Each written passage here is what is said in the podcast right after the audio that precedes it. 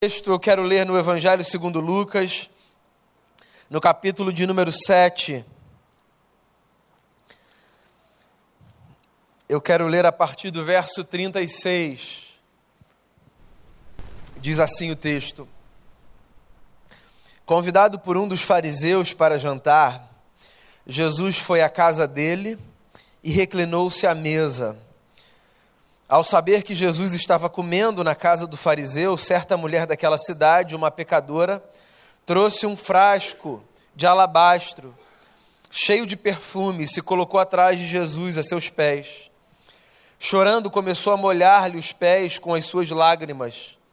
Depois os enxugou com os seus cabelos, beijou-os e os ungiu com o perfume. Ao ver isso, o fariseu que o havia convidado disse a si mesmo: se esse homem fosse profeta, saberia quem nele está tocando e que tipo de mulher ela é, uma pecadora. Então Jesus lhe disse: Simão, tenho algo a lhe dizer. Dize, mestre, disse ele. Dois homens deviam a certo credor. Um lhe devia quinhentos denários e o outro cinquenta. Nenhum dos dois tinha com que lhe pagar, por isso perdoou a dívida a ambos. Qual deles o amará mais? Simão respondeu: Suponho que aquele a quem foi perdoada a dívida maior. Você julgou bem, disse Jesus. Em seguida virou-se para a mulher e disse a Simão: Vê esta mulher, entrei em sua casa, mas você não me deu água para lavar os pés. Ela, porém, molhou os meus pés com suas lágrimas e os enxugou com os seus cabelos. Você não me saudou com um beijo, mas esta mulher, desde que entrei aqui, não parou de beijar os meus pés. Você não ungiu a minha cabeça com óleo, mas ela derramou perfume nos meus pés. Portanto, eu lhe digo: os muitos pecados dela lhe foram perdoados, pois ela amou muito. Mas aquele a quem pouco foi perdoado, pouco ama. Então Jesus disse a ela: Os seus pecados estão perdoados. Os outros convidados começaram a perguntar: Quem é esse que até perdoa pecados? Jesus disse à mulher: sua fé a salvou, vá em paz. Mais uma história de Jesus entrando numa festa, causando uma espécie de alvoroço, não com um comportamento inadequado, mas com a sua capacidade de tirar as pessoas da sua zona de conforto. Jesus foi à casa de um fariseu. E para você entender a história, você precisa saber quem era um fariseu naquela época e para aquela gente. O fariseu era o homem que os demais numa cidade tinham em mais alta conta. Gente de alta reputação, bem vista, um modelo a ser seguido. O fariseu era o pertencente a um grupo político-religioso que tinha trazido para si a responsabilidade de guardar a tradição de Israel.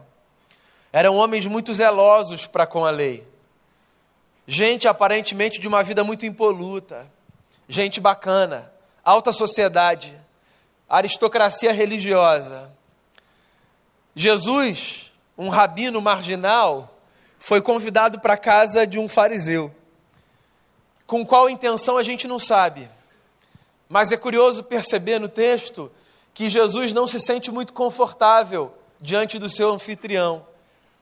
No meio da conversa, ele deixa muito claro: você não me trata bem. As festas naquela época eram um pouco diferentes das nossas.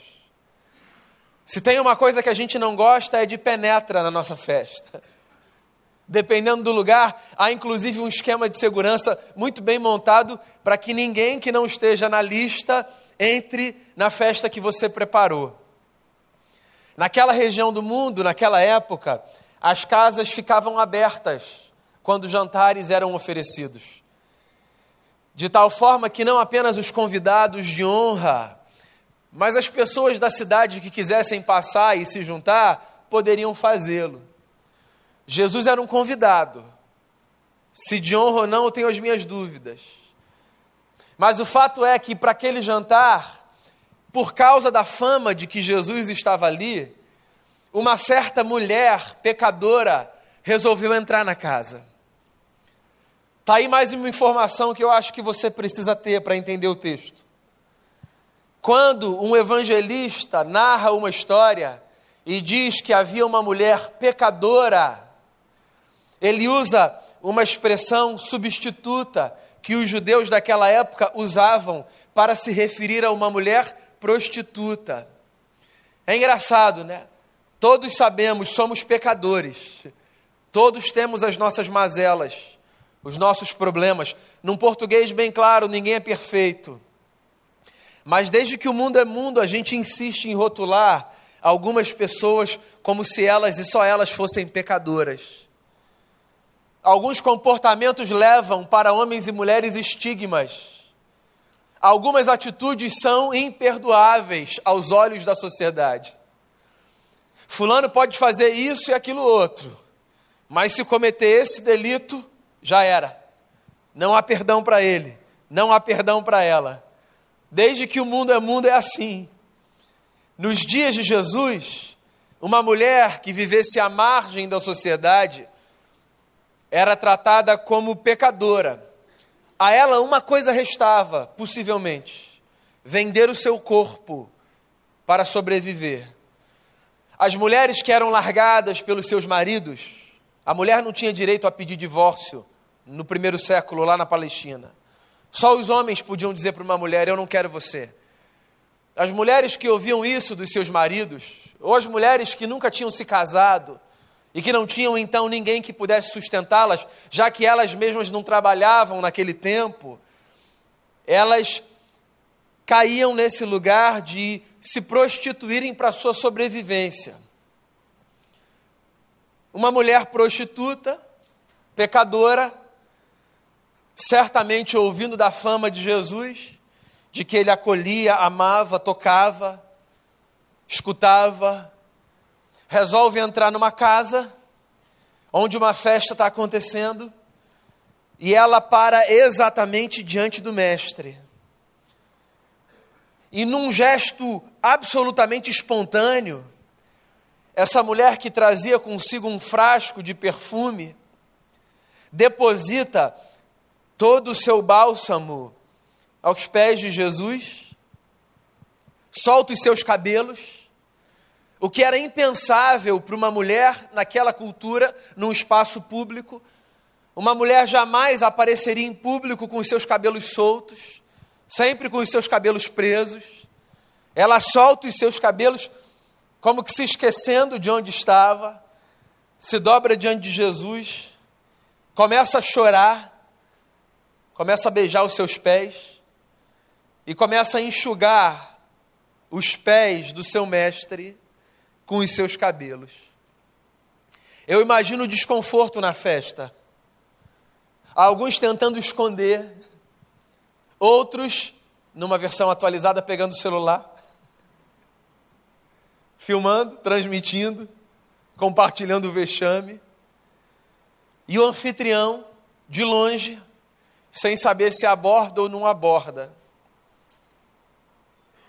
Lucas fala que esse homem que recebe Jesus na sua casa, o fariseu, cujo nome a gente desconhece, começa a dizer para si mesmo no coração: se Jesus fosse um profeta, e soubesse quem é essa mulher, ele não deixaria que essa mulher fizesse isso. É curioso. O camarada não está nem tão incomodado com o que a mulher faz. Ele está incomodado com a postura de Jesus, com a conivência de Jesus. O que incomoda ele é o fato de Jesus, sendo ele um suposto profeta, não repelir uma mulher, e eu fico me perguntando que tipo de religiosidade esse homem vive para achar que um profeta precisa repelir uma pecadora. Os nossos esquemas religiosos, às vezes, são vis e nos distanciam da palavra. O camarada é um guardião da tradição, ele é um modelo de religiosidade, ele é o espelho da espiritualidade. É o camarada que carrega em si o estilo de vida que todo mundo quer ter. E na cabeça dele está muito claro: profetas não se misturam com pecadores. Na religião prática do fariseu, existe uma risca no chão. E os pecadores estão lá. E o povo de Deus está aqui. E ninguém que está aqui em sã consciência atravessa para o lado de lá. E nem deixa quem está do lado de lá chegar para o lado de cá. O ser humano é muito curioso nas suas formas de se defender das suas fragilidades. Quando eu quero esconder um negócio que eu tenho em mim, que eu sei que não é bacana, sabe o que eu faço? Eu jogo o holofote para o outro que tem a mesma coisa e me distancio do outro, para que todo mundo perceba duas coisas mentirosas, mas que eu quero que todo mundo acredite serem verdadeiras: que eu não tenho aquilo e que eu nem quero ter, nem chega perto de mim. O coração é igual, lida com os mesmos conflitos. Mas eu faço questão, por uma questão de proteção da minha imagem, de dizer: fica aí, você pecador, não vem para cá não, não se aproxima não, que eu sou cara de Deus, sou gente do bem, você é mal, você carrega em si a plenitude da malignidade, Deus não gosta de você, Deus não está do seu lado, fica aí com a sua vida torta, deixa eu ficar do lado de cá, que eu sou profeta. Profeta não vive no meio de bagunça. Profeta vive uma vida perfeita. E a gente fica insistindo numa experiência de perfeição que, no fundo, todo mundo sabe que é mentirosa. E eu fico me perguntando, quando eu olho para esse texto e para esse camarada, quando ele acreditou na mentira de que ele era melhor do que o outro? E quando no texto, na lei de Moisés, que era o conjunto ético-moral que aquela tradição subscrevia, quando ele encontrou no texto alguma passagem que dizia diante dos pecadores: se afaste deles. Ele está lá, ele é um anfitrião, ele é educado. Ele não confronta Jesus. Possivelmente, inclusive, ele está rindo para Jesus numa espécie de: tudo bem, senhor, fique à vontade, a casa é sua. Se o senhor quiser participar disso com ela, fique à vontade. Mas dentro do coração, esse homem está julgando, esse homem está se questionando, esse homem está rotulando. Está aí mais uma, uma das coisas loucas da vida, né? Como a gente consegue, na sofisticação da vida adulta, desenvolver uma espécie de esquizofrenia entre os juízos que a gente faz no coração e aquilo que a gente mostra no rosto, né? Imagina se todos os nossos pensamentos fossem postos sobre a mesa. Alguém já disse, é verdade, não existe absolutamente ninguém, ninguém, que sobreviva ao escrutínio profundo de um coração. Ninguém. Ninguém. Às vezes os nossos olhares são dos mais cordiais. As nossas palavras são as mais bonitas. Os nossos gestos são os mais diplomáticos mas o nosso coração está podre, sujo, cheio de julgamento, de ódio, morto. Tem uma história que a gente aprende na escola dominical quando a gente é criança na igreja, que fala da escolha do novo rei de Israel, depois que Saul é rejeitado. Você vai se lembrar disso se você nasceu na igreja. Um profeta vai à casa de um homem na montanha, chamado Jessé. Esse homem tem seis filhos. Quando esse profeta chega nessa casa, ele chega com uma missão que Deus dá a ele. Ele não vai sair daquela casa sem ungir o novo rei de Israel. O povo já tinha falhado na escolha do primeiro rei, porque o povo escolheu o primeiro rei a partir da aparência. O povo escolheu o primeiro rei porque ele era bonito e no meio da multidão ele sobressaía. Saul foi escolhido assim, sabia? Saul, primeiro rei de Israel, foi escolhido porque ele era bonito e alto. Desde que o mundo é mundo, hein? Daí a história avança. E o segundo rei, diante da rejeição de Saul, está para ser escolhido. Samuel é um profeta, homem de Deus. Ele chega na casa de Jessé. E aí ele fala para Jessé assim: "Então, onde estão os teus filhos?" E aí vem o primeiro filho, que é o mais velho. Jessé segue um protocolo da época, que é de apresentar os filhos do mais velho para o mais moço. E aí vem o primeiro filho, e você sabe o que é que Samuel pensa no seu coração? É esse, homem bonito. E não é, Deus fala para o profeta, não é esse. E aí vem o segundo, é esse. E Deus fala para o profeta, não é esse. Chega uma hora que Deus, paciente, fala assim no coração do profeta, é o que o texto diz. Não presta atenção na aparência. Esquece. Porque o homem vê o exterior, Deus vê o coração. Parece uma historinha para criança, mas esse é um esquema para a vida adulta. Tem tudo a ver com o que está acontecendo aqui. O fariseu recebendo Jesus, fazendo uma cara de bom anfitrião, e lá dentro dizendo: se esse camarada fosse profeta, ele saberia quem é essa mulher pecadora. E ele não permitiria que essa mulher se aproximasse dele. Daí Jesus, Jesus era genial. Porque, ó, o camarada não falou nada alto. Mas Jesus discerniu o coração do cara. Mistério pentecostal, meu amigo. Festa rolando, música alta, todo mundo conversando. O cara está lá com o coração cheio de juízo. E aí Jesus diz assim para ele: Posso te contar uma história? E ele é tão educado e tão sem vergonha que ele diz assim: Claro, mestre, conte. E Jesus diz assim: Um homem, um credor, tinha dois devedores. Um devedor lhe devia 500 denários. O outro lhe devia 50 denários. O denário era a unidade de pagamento de um dia de um trabalhador daquela região naquela época. Então, se Jesus conta essa história e diz que um credor tinha um devedor que lhe devia 500 denários, o que ele está dizendo é que esse camarada devia quase dois anos de trabalho para ele. E o outro, 50 dias de trabalho. E esse credor sabia que nenhum dos seus dois devedores conseguiam pagar a dívida. E porque ele era um cara bacana, ele resolveu perdoar a dívida dos dois, do que devia 500 e do que devia 50. Isso é uma história que Jesus está criando.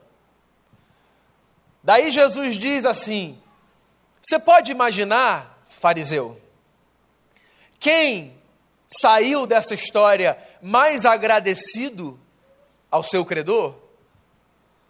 E aí o camarada, que não é bobo nem burro, responde dizendo: possivelmente o que foi mais perdoado.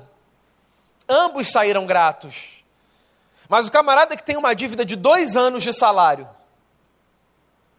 ouvir a notícia de que essa dívida não existe mais, esse cara tem uma gratidão possivelmente maior do que o outro que teve uma dívida de dois meses. Ainda, volto a dizer, que os dois tenham saído dali muito gratos. E aí Jesus diz: Pois bem, então vamos falar dessa mulher? Vamos falar dessa mulher. Eu cheguei na sua casa e você não me deu água para lavar os meus pés. Tá mais uma coisa que você precisa entender para você entender a história. Jesus não está fazendo nenhuma exigência sofisticada. As estradas das cidades da Judéia e da Galiléia e de Samaria eram empoeiradas. Os pés estavam quase sempre descobertos. Sobretudo, se nós estivermos falando de pessoas pobres, que não tinham sandálias para proteger os seus pés. Quando alguém chegava numa casa para uma festa, a primeira coisa que o dono dessa casa fazia era lavar os pés dos seus convidados. Era a primeira coisa que o dono da casa fazia. Numa sociedade como aquela, em que os homens tinham pessoas escravizadas que trabalhavam para si, se esse homem tivesse alguém escravizado para trabalhar para si, então essa pessoa escravizada faria o ofício do lava-pés. Se esse homem não tivesse escravos, os seus filhos fariam isso. Se ele tivesse mais de um filho, o mais moço faria. O mais moço sempre pagava conta. Jesus está dizendo que ele chega numa casa de um fariseu, que é um camarada importante, e a festa está no meio, e ele não recebeu nenhuma bacia, ninguém lavou os seus pés. E ele diz assim: essa mulher, ao contrário, desde que eu cheguei, ela chora, e com as suas lágrimas ela lava os meus pés. E o perfume que ela trouxe, ela jogou sobre os meus pés. E ela seca os meus pés com os seus cabelos. E essa mulher cuida de mim. E essa mulher me honra. E você que me convidou para sua casa, você não está nem aí para nada. Só para uma coisa: julgar os outros a partir da sua própria estatura. Porque você sabe, quando eu começo a julgar os outros, quando eu começo a ter consciência das minhas próprias falhas e não sei lidar com elas. Ter consciência das falhas é fundamental. Mas você pode fazer duas coisas diante das suas falhas. Você pode ter consciência e saber lidar com elas ou você pode ter consciência e ser tomado de angústia, de medo, de um desejo de se esconder. E aí, quando você faz esse segundo caminho, deixa eu ir para o segundo antes do primeiro. Você desenvolve uma espécie de mecanismo de defesa. E para esconder suas próprias falhas, você começa a buscar as falhas dos outros. E você começa a olhar para os problemas dos outros. E você começa a rotular os outros. E a vida vai passando. A vida que é rara, a vida que é cara, ela vai passando. E você não vive a sua vida. Porque você está olhando para a história do outro e você está dizendo: pecador, pecador, olha o que fez, olha o que faz, olha para onde vai, olha para onde foi. E você está lá, estereotipando, transformando em caricatura, dizendo: Deus não gosta de gente assim. Você não é para Deus, sai daqui. Gente de Deus não anda com gente assim. Ter consciência dos próprios pecados é fundamental. Mas para fazer outro caminho, para fazer o caminho da descoberta de que o Deus que toma forma em Jesus não expõe os nossos pecados para nos constranger. Deus nos expõe diante dos nossos pecados para nos perdoar e nos acolher. Nós somos essa gente com muita dívida, todos nós. Somos essa gente que deve muito. O nosso olhar devia sempre ser o seguinte: o outro deve 50 e eu devo 500. Esse sempre é o nosso olhar. Quem é o que deve 500 denários? Sempre sou eu na minha narrativa. Na sua narrativa não pode ser eu, tem que ser você. Paulo fala disso. Paulo escreve uma carta e ele diz assim: que Cristo deu a sua vida por todos os pecadores, do qual eu sou o pior. Não é falsa modéstia, é o estabelecimento de um padrão para a vida. Qual é o padrão para a vida segundo o Evangelho? O padrão para a vida segundo o Evangelho é: se eu tenho de considerar alguém como um pecador, que eu me considere antes de eu considerar terceiros. Por mais que as pessoas falhem, e que às vezes as falhas dos outros estejam nítidas, expostas, eu nunca devia olhar para ninguém de cima, como se alguém fosse menos importante do que eu mais devedor do que eu. Esse olhar de cima afasta. Esse olhar de cima rabisca o chão. Esse olhar de cima divide a humanidade entre nós, os bons, e eles, os problemáticos. Esse olhar de cima faz com que a gente julgue pessoas como se elas fossem piores. Esse olhar de cima insiste em fazer com que a gente experimente Deus ou pseudo-experimente Deus a partir de uma consciência muito equivocada de mérito. O sujeito que olha para o outro e diz assim: Fulano nem merece que Deus ouça as suas orações, ele não entendeu como Deus funciona. Porque Deus não trabalha a partir do mérito, Deus trabalha a partir da graça. Deus é esse credor que tem diante de si um sem número de devedores. Deus é esse sujeito diante de quem qualquer pessoa em sã consciência diz: estou devendo. Eu nunca vi ninguém em sã consciência conversar sobre a sua vida com Deus e dizer: acho que eu estou legal. Acho, inclusive, que eu posso passar umas três semanas sem nem pensar em Deus, que ainda estou com um crédito bacana. Nunca vi. Ninguém. Todo mundo em sã consciência, pensando em Deus, diz assim: Deus é grande demais, Deus é bom demais. Deus me cerca de cuidado, Deus me ama demais, eu não mereço. A fala de quem entendeu Deus sempre é eu não mereço. A fala de quem entendeu Deus sempre é eu não consigo entender o tamanho dessa graça. Como ele me acolhe, como ele me ama, como ele tem paciência comigo, como ele insiste em me amar, como ele me perdoa. Lembra de uma outra história que Jesus contou? Também está em Lucas. Um pouquinho mais para frente, Jesus conta a história de dois homens que vão à igreja orar. Dois homens, um fariseu, como esse da casa, e um publicano. O publicano era um coletor de impostos, uma espécie de fiscal. Ele batia na porta dos judeus, seus irmãos de raça, para recolher tributo para o César, imperador. Ele era considerado por isso um traidor da pátria. E aí Jesus conta essa história e diz que esses dois camaradas vão para o templo para orar. E que um deles bate no peito e diz assim: Senhor, obrigado, porque eu dou o dízimo de tudo quanto eu ganho. Eu Jesus duas vezes por semana. Eu não sou roubador, adúltero, mentiroso. Eu não sou, inclusive, como esse camarada que está aqui publicando. E Jesus disse que esse outro homem, que é o publicano, que era parte de uma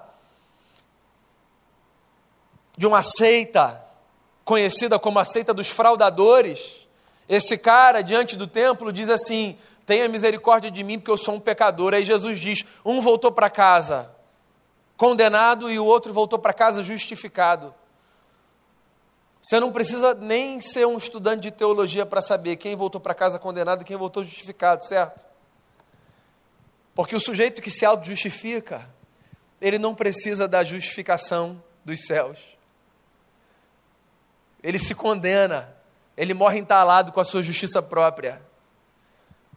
Ele morre sujo, com as suas próprias mãos, tentando se limpar. Entende de vida o sujeito que diante de Deus se diz: Eu sou um falho, eu sou um miserável, e eu me rendo a Ti. Tenha misericórdia de mim, pecador. E aí Jesus conta essa história para ensinar para esse homem que ele até pode abrir a porta da sua casa para que ele entre, mas que no final das contas, a história não se resume a quem abre a porta da casa ou não para Jesus entrar. A história se resume a quem entende a dinâmica da graça e do perdão e devota a sua vida em honra àquele que o perdoou. Essa história é um mistério que mostra para a gente que perdão e amor são duas faces da mesma moeda. Quando eu entendo o quanto Deus me perdoou, então só tem uma coisa que eu possa fazer: amá-lo profundamente, com todas as minhas falhas e com todos os meus defeitos. Essa mulher é um símbolo de alguém que diz: Eu amarei Jesus até o fim porque o tanto que Ele me perdoou, eu só posso fazer uma coisa: devotar a minha vida a Ele em amor. Nesse dia 8 de março, mais uma vez, Jesus nos ensinando a partir do gesto espontâneo, profundo e visceral de uma mulher no alto de uma sociedade onde apenas os homens tinham voz e vez, e as mulheres eram relegadas à esquina, Jesus diz: por que, que vocês não olham para elas e aprendem com elas? Amigos e amigas, o convite que eu quero fazer a vocês nessa noite é um só. Se vocês entenderam como essa mulher, o quanto Deus em Jesus perdoou vocês, então transformem a vida de vocês em uma vida de honra a Jesus de Nazaré. Devotem o coração, as afeições, a razão e tudo o que vocês têm àquele que perdoou a você e a mim não 50, não 500, mas o pagamento de uma vida que a gente jamais conseguiria parar diante de Deus e dizer: está aqui, paguei por todos os meus pecados. O Evangelho é a boa notícia de que em Jesus a gente tem um Deus que paga a nossa dívida e que diz: Eu amo vocês e perdoo vocês. Venham para a festa, que a gente se prostre diante de Jesus e que as nossas lágrimas sejam, sejam uma expressão da nossa consciência da nossa própria miséria e da nossa gratidão ao Cristo que deu a sua vida por nós. Que as mulheres da Bíblia nos ensinem, com a loucura de uma devoção, zero protocolar, mas que expressa o que o coração que se rendeu à graça entende diante do Deus, do Deus que nos fez. Vamos orar? Como você pode honrar Jesus aí no seu lugar? Com a sua oração. Eu queria encorajar você aí no seu lugar.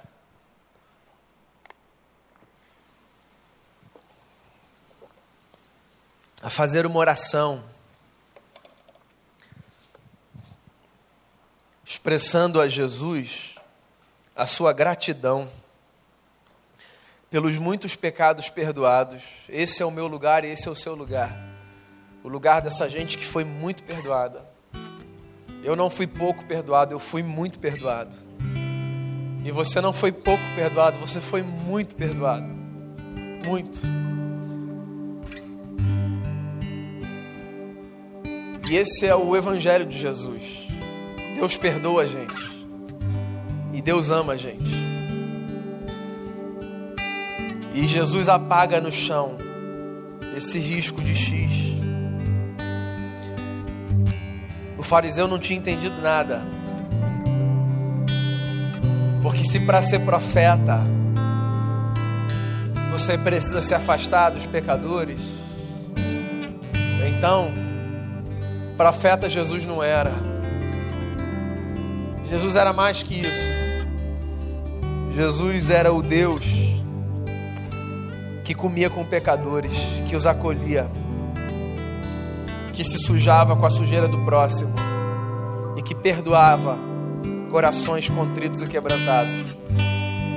Amigo e amiga, se você vem para cá nessa noite com um peso no coração, se sentindo menor pelas suas falhas e erros, saiba de um negócio: Deus ama você e perdoa você. A vida já é pesada demais para a gente ainda se colocar mais para baixo dizendo: Eu não mereço esse cuidado e essa graça de Deus. Sim, você concluiu certo, você não merece, ninguém merece. Se é para falar de mérito, a gente apaga a luz e vai embora, cada um para o seu buraco, se esconder. É graça, meu amigo, é graça, minha amiga. A gente erra e Deus ama. A gente peca e Deus perdoa. Não é um aval para a gente viver de qualquer jeito. É só a boa notícia de que Deus, quando nos acolheu em Jesus, sabia o que estava fazendo. Eu queria encorajar você a viver no seu dia a dia uma vida de honra a esse Deus, de honra.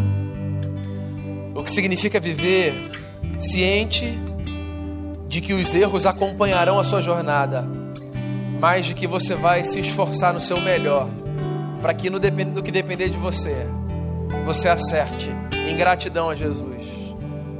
E eu quero viver sabendo que eu vou errar, porque o erro me acompanha na vida, mas procurando caminhar todos os dias, dando o meu melhor para honrar Jesus. O perfume que a gente quebra diante de Jesus é uma vida de honra a Ele. Ouça essa canção, faça dela uma oração. Coloque sua vida diante do Eterno. Senhor, muito mais do que 50 denários, muito mais do que 500 denários, muito mais do que dinheiro de toda uma vida, muito mais a gente deve a Ti.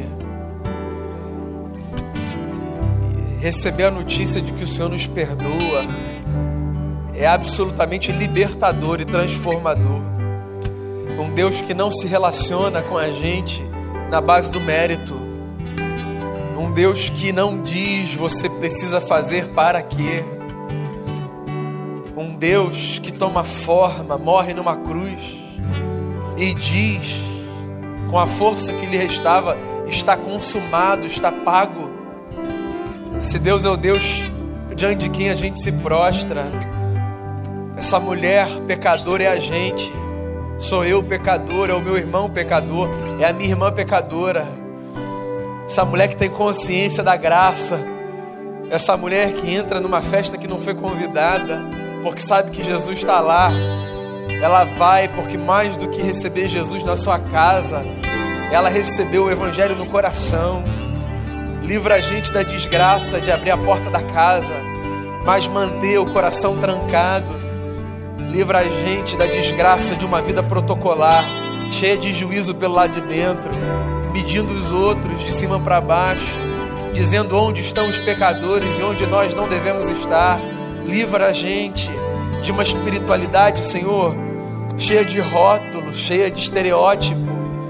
E empurra a gente, Deus, para investir o tempo precioso que a gente tem na tentativa de construir uma vida em honra e gratidão ao Senhor.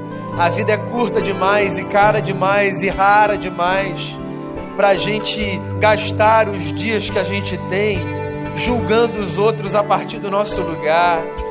Que a gente faça coro com Paulo na sua oração dos pecadores, nós somos os piores. E que isso não seja para autocomiseração, que isso seja só uma consciência de que com os pecados do próximo o Senhor lida que a gente lide com os nossos diante de Ti, que a gente procure viver a vida mais bonita que a gente puder. A gente quer honrar o Senhor com a nossa vida. Quando a gente sair daqui e as luzes desse prédio se apagarem, quando a gente voltar para casa, para a rotina das relações, para o trabalho, para o estudo, que onde a gente estiver, a gente honre o Senhor com a nossa vida. Que a nossa vida seja cheia da beleza do Teu Evangelho. E que as pessoas percebam isso. E que a gente seja capaz de exalar o bom perfume de Cristo com o nosso proceder. Muito obrigado. Nós somos uma comunidade de pecadores gratos, porque reconhecemos que muito fomos perdoados por Cristo Jesus. Nosso coração está aberto para o Senhor. Toma a nossa vida, toma a nossa alma. A gente quer viver para Ti. Esse é o nosso desejo, honrar o Senhor. Que o Senhor nos ajude. No nome de Jesus, aquele que mudou a nossa vida. Amém